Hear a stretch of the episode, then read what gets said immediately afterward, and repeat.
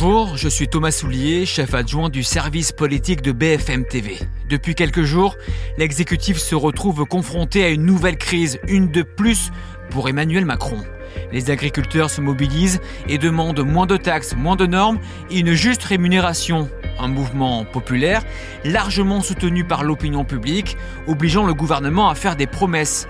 Alors loin des caméras, le président et son premier ministre sont-ils fébriles? Craignent-ils le pire? Avec Anne-Soura Dubois et Sophie Dupont, on vous emmène dans les coulisses de la crise agricole.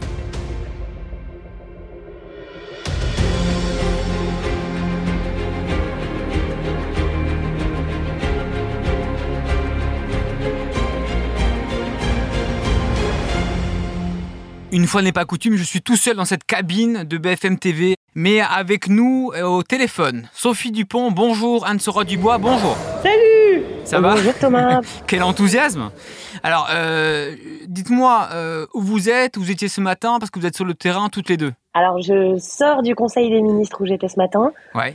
euh, qui est venu conclure une série de, de discussions entre le Premier ministre et les organisations euh, agricoles. Et donc euh, on a fait un peu le bilan, euh, notamment avec la porte-parole du gouvernement Prisca Thévenot. Alors, tu vas nous raconter les coulisses, état d'esprit. Et toi, Sophie, dis-nous. dis-nous. Moi, je suis là devant le Parlement européen à Bruxelles parce que si les agriculteurs manifestent beaucoup en France, ils étaient aussi aujourd'hui devant le Parlement européen parce qu'ils estiment que c'est ici que tout se joue.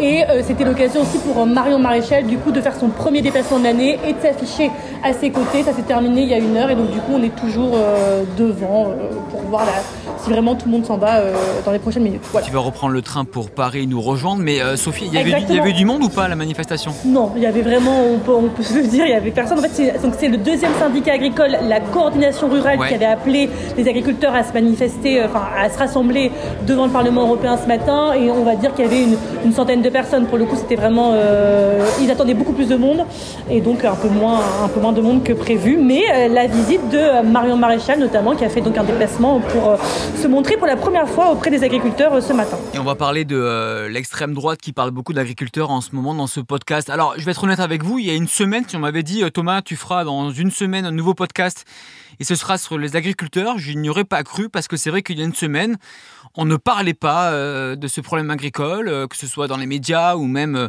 dans les coulisses du pouvoir, on en parlait peu en tout cas. Anne, toi, cette semaine, tu as passé ces quelques jours-là, euh, que ce soit à Matignon, à l'Élysée, donc juste après le déclenchement de la crise, euh, dans quel état d'esprit sont aujourd'hui Emmanuel Macron et Gabriel Attal face à ces agriculteurs? Alors grande vigilance et grande prudence, euh, le mot qui est venu tout de suite, et c'est assez notable parce que c'est pas le cas sy- systématiquement à chaque fois qu'il y a un vent de contestation en France, c'est le mot de légitime. Ils ont tous dit ça très rapidement. L'entourage du Premier ministre, le Premier ministre, la porte-parole du gouvernement, les ministres, euh, le ministre de l'Agriculture. C'est légitime, c'est légitime, sous-entendu. euh, dès le début, on prend cette colère très au sérieux parce qu'on sait qu'elle vient de très loin et on veut surtout pas les braquer. Donc on traite ça avec beaucoup de, vigilance et d'attention, on les entoure, quoi, en disant leurs revendications, ouais, encore, une fois, encore une elles sont pas nouvelles et surtout, euh, dès le début, on essaye de déminer le terrain. Et est-ce que c'est nous qui n'avons pas vu venir cette colère-là Ou est-ce que c'est l'exécutif qui a minimisé un petit peu euh, les prémices de la colère ces derniers mois ou ces dernières années? Alors, ces dernières années, très certainement, parce qu'à chaque euh, salon de l'agriculture, et nous on le voit bien, puisqu'on s'y rend très régulièrement, le service politique, quand les, les politiques s'y rendent, à chaque fois, c'est un peu la même colère, elle n'a pas, elle a pas vraiment diminué. Euh, et ce que disaient les députés, en revanche, ce que disent euh, même certains députés de la majorité, c'est que oui, il y a eu un petit peu de retard à l'allumage, parce que avant Noël, on, voyait déjà dans un certain nombre de régions de France les panneaux retournés pour dire on marche sur la tête. Les Avec le nom des euh, communes qui annoncent Ouais, dans une ouais. ville ou dans une commune. Voilà. Et il y a des députés de la majorité qui disent on l'a relayé et ça a pris du temps parce qu'il y avait aussi ce remaniement qu'on attendait.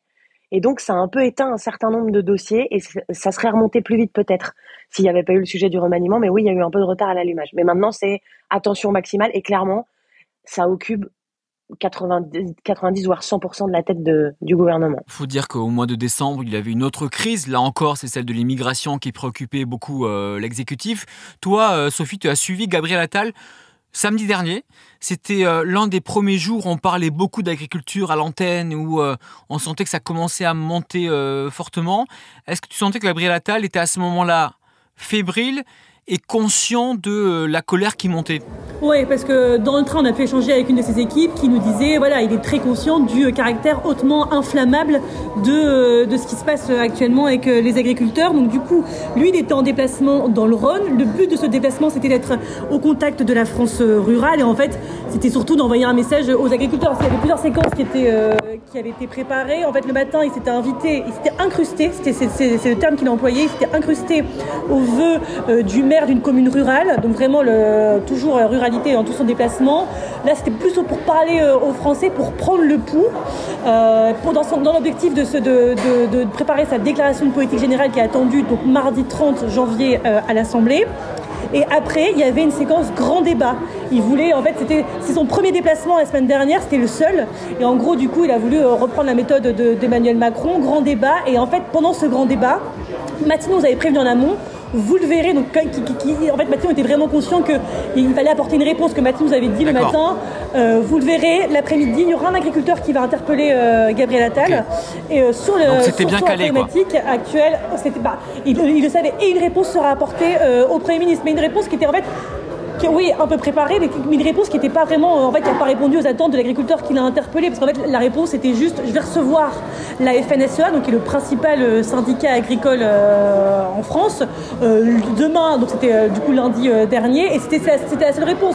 Je peux vous dire qu'il y avait plusieurs journalistes, on était tous sur la même question, en mode, à ce moment-là, il y avait quand même une autoroute qui était bloquée pour le quatrième jour consécutif, on a tous demandé au Premier ministre, qu'est-ce que vous dites concrètement à ces, à ces agriculteurs qui bloquent l'autoroute actuellement, et en fait, ils répondaient seulement je recevrai la FNSEA lundi. Donc ils étaient conscients qu'il fallait apporter une réponse, mais en, tout cas, il n'y avait pas eu de réponse concrète qui était apportée. C'était juste, bon, on va recevoir les syndicats. Quoi. Et, ce qui est assez étonnant, euh, Anne euh, et aussi euh, Sophie, c'est que je reprends un peu les propos de Yannick Jadot sur Public Sénat ce mercredi matin. Ils disent agriculteurs, ils bloquent, ils font des points de blocage. Parfois, ça peut être un peu, un peu rude, et on leur dit rien. C'est-à-dire que il disait Yannick Jadot, si un écolo faisait la même chose que l'agriculteur, euh, il serait déjà en prison. ça, c'est les termes de Yannick Jadot. Et c'est vrai qu'il y a à Anne-Sophie une forme, comment dire, d'indulgence de la part de l'exécutif vis-à-vis vis-à-vis d'eux. Il y a un deux poids, deux mesures, en gros. J'ai posé la question à la porte-parole du gouvernement. Euh, euh, effectivement, à la sortie de ce Conseil des ministres, Prisca Thévenot, et j'étais pas la seule d'ailleurs, on lui disait, il y a des militants écologistes, il y a aussi des, les oppositions politiques qui disent que euh, vous voulez pas évacuer la 64, vous, vous voulez pas évacuer les autres points de blocage.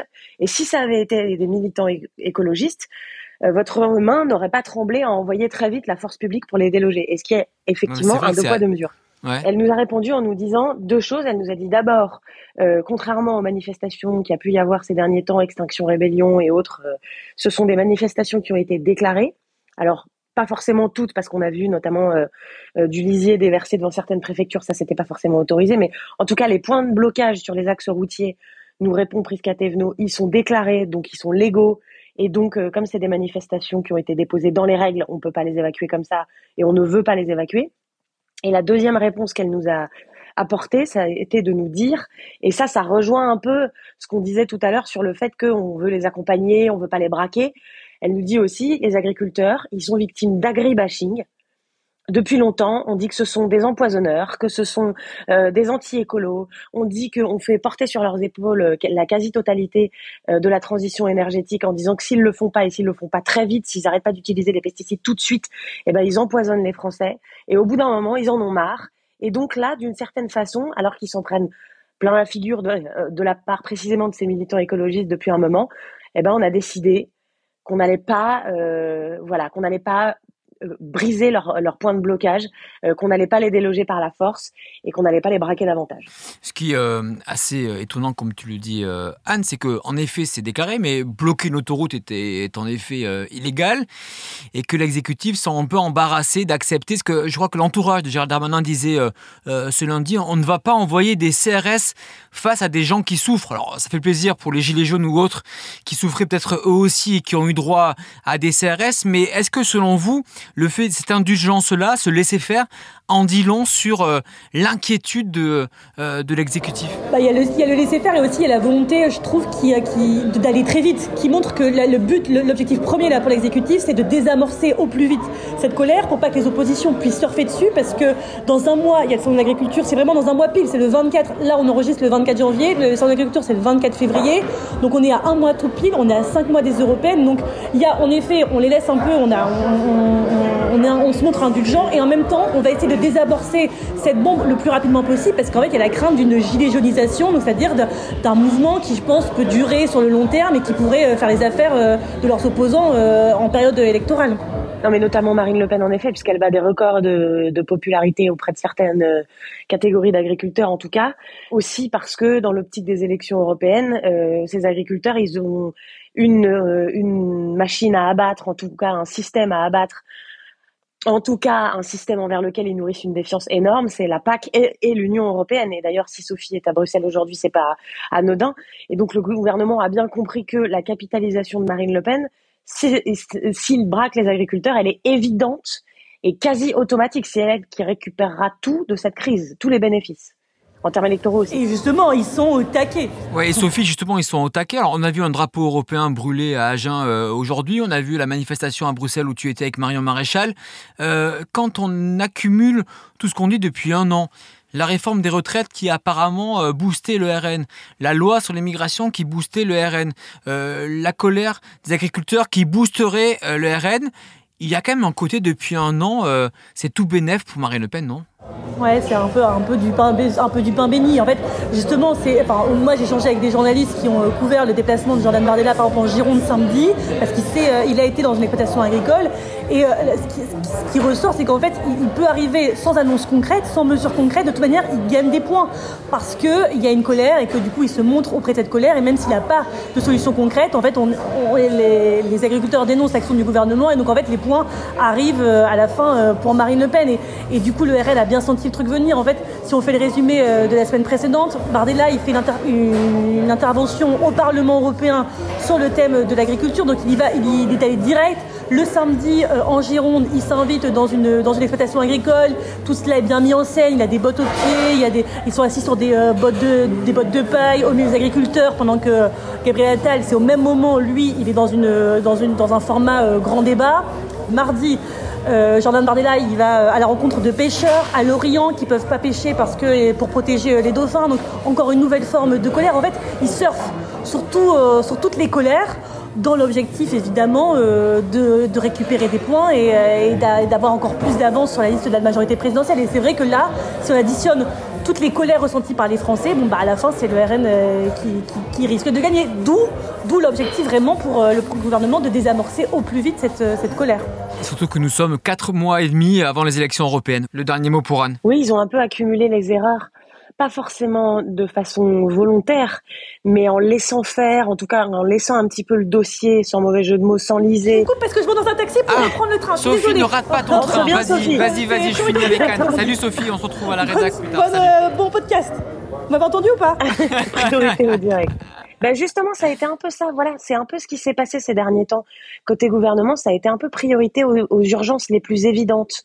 Et donc, il y a eu une série, il y a eu une série de, de, de préoccupations qui n'étaient pas forcément les agriculteurs. Et on commence à comprendre, et d'ailleurs, ça devient un peu difficile à désamorcer pour le gouvernement, qu'il y a des erreurs qui ont été faites. Par exemple, lors du dernier vote du budget, qui n'a pas été voté en fait, qui a été adopté par 49.3, il y a eu la hausse du GNR, le gazole non routier.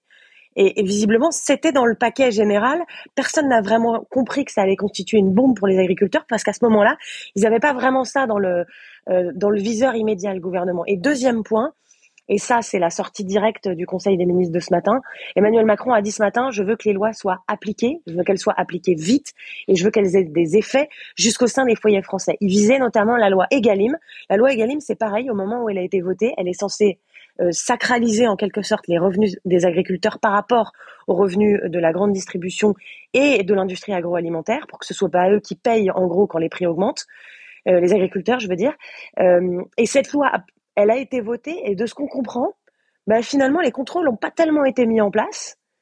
Et donc finalement, on a un Bruno Le Maire qui doit sortir en catastrophe et qui dit on va faire beaucoup plus de contrôles, promis. Euh, euh, cette loi, elle a été votée, mais vraiment, elle va être appliquée, elle va être appliquée. Elle a été promulguée depuis plusieurs euh, dizaines de mois maintenant.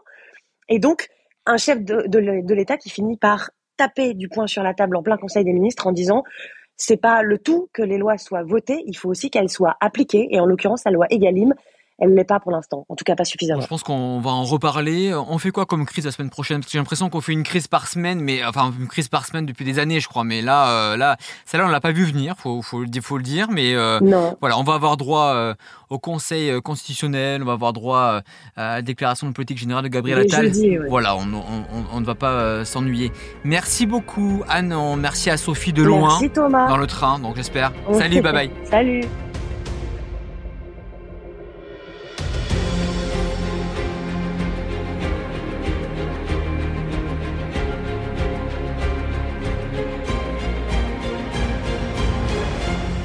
Voilà ce qu'on pouvait dire sur la crise qui agite le sommet de l'État. On va sûrement y revenir dans les prochains jours car c'est le feuilleton de l'hiver pour euh, l'exécutif.